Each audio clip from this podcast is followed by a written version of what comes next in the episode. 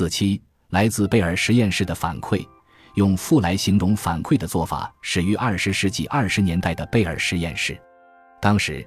哈罗德·斯蒂芬·布莱克是那里的电气工程师，负责研制用于跨大西洋电话通信系统的电子管放大器。有一天，他在乘坐渡轮从新泽西前往纽约的路上，突然得到灵感，想到了一个可以大幅提高电子管放大器性能的方法。当时他手里只有一份《纽约时报》，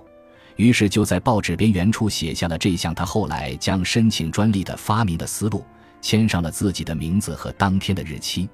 布莱克发现，当时的电子管放大器的性能其实已经足够过硬，可以相对简单的实现高增益。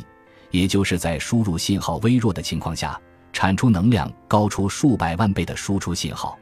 但输出信号与输入信号相比会有失真，类似听力障碍人士发生遇到的问题。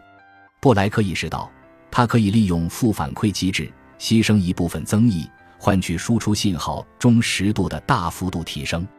他在一九三四年发表的著名论文中提出，他可以通过牺牲一万倍的增益。使输出信号的失真度降低到原来的万分之一，这一方法极富成效，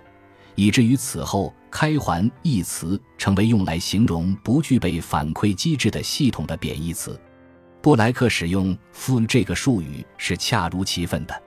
因为误差信号在这里是用来衡量电信号振幅的简单向量，其取值只能是正、负或零。